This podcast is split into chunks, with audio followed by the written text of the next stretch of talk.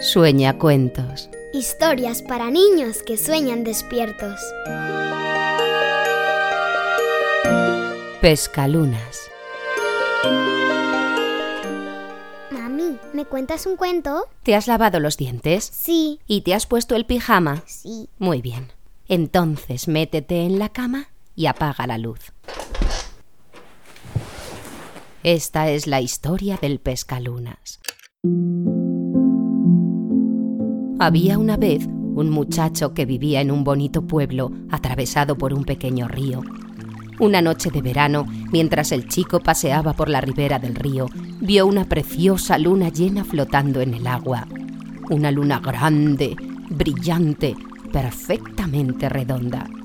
El muchacho quedó hechizado y quiso pescar la luna para llevársela a su casa. Así que fue a buscar un cesto de mimbre, lo ató a una cuerda y comenzó a lanzarlo una y otra vez al agua para poder atrapar la luna. Pero por más veces que lo intentaba no lo conseguía. La luna reflejada en el agua se escapaba por entre los huecos de los mimbres. Un hombre que pasaba por allí vio al muchacho afanarse una y otra vez en pescar la luna sin éxito. Entonces se le acercó y le dijo burlón, Vaya un pescalunas. ¿Y ya está? Ya está. Ese es el cuento. Así es la leyenda. Pero si no tiene final. En realidad sí que tiene final. Lo que pasa es que nadie lo cuenta. ¡Qué tontería! ¿Qué interés podría tener alguien en no contar el final? Alguien que tiene miedo de que se conozca el final. ¿Miedo? No lo entiendo. ¿Miedo de qué? Miedo del auténtico poder de un pescalunas. A pesar de las burlas del hombre, el muchacho siguió intentando pescar la luna, sin éxito. Se le seguía escapando por entre los mimbres. Entonces lanzó la cesta por última vez. La luna quedó atrapada dentro, como todas las veces anteriores. Sin embargo, en esta ocasión el chico no tiró de la cuerda. Se limitó a contemplar la luna flotando dentro de la cesta. Entonces se volvió hacia el hombre y le dijo, Ya he pescado la luna. Lo que pasa es que ella no quiere salir del agua. Le dio una lección. Pues sí, ¿Qué tipo de gente desearía el fracaso de un pescalunas? pues los aguafiestas, los cantamañanas, los cascarrabias, los caraduras, los sábelo todo.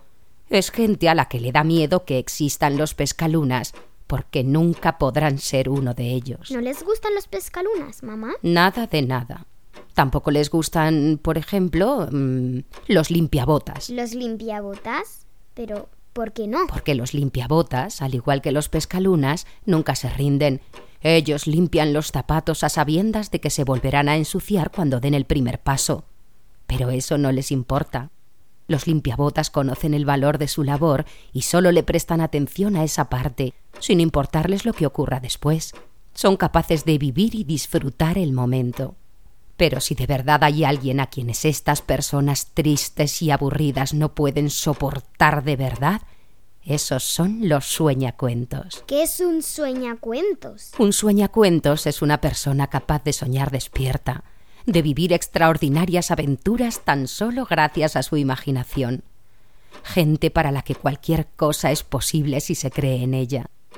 Hay muy pocas, porque cada vez que un cascarrabias, un aguafiestas o un sabelotodo se topa con un sueñacuentos, se burla de él. Como hizo el hombre del río con el pescalunas. Exactamente igual.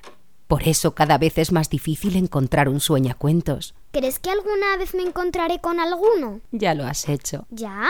¿Y quién es? Aún no lo conoces, pero está ahí, al otro lado, escuchándonos. Shh. Calla. ¿Oyes cómo respira? Lo oigo, lo oigo.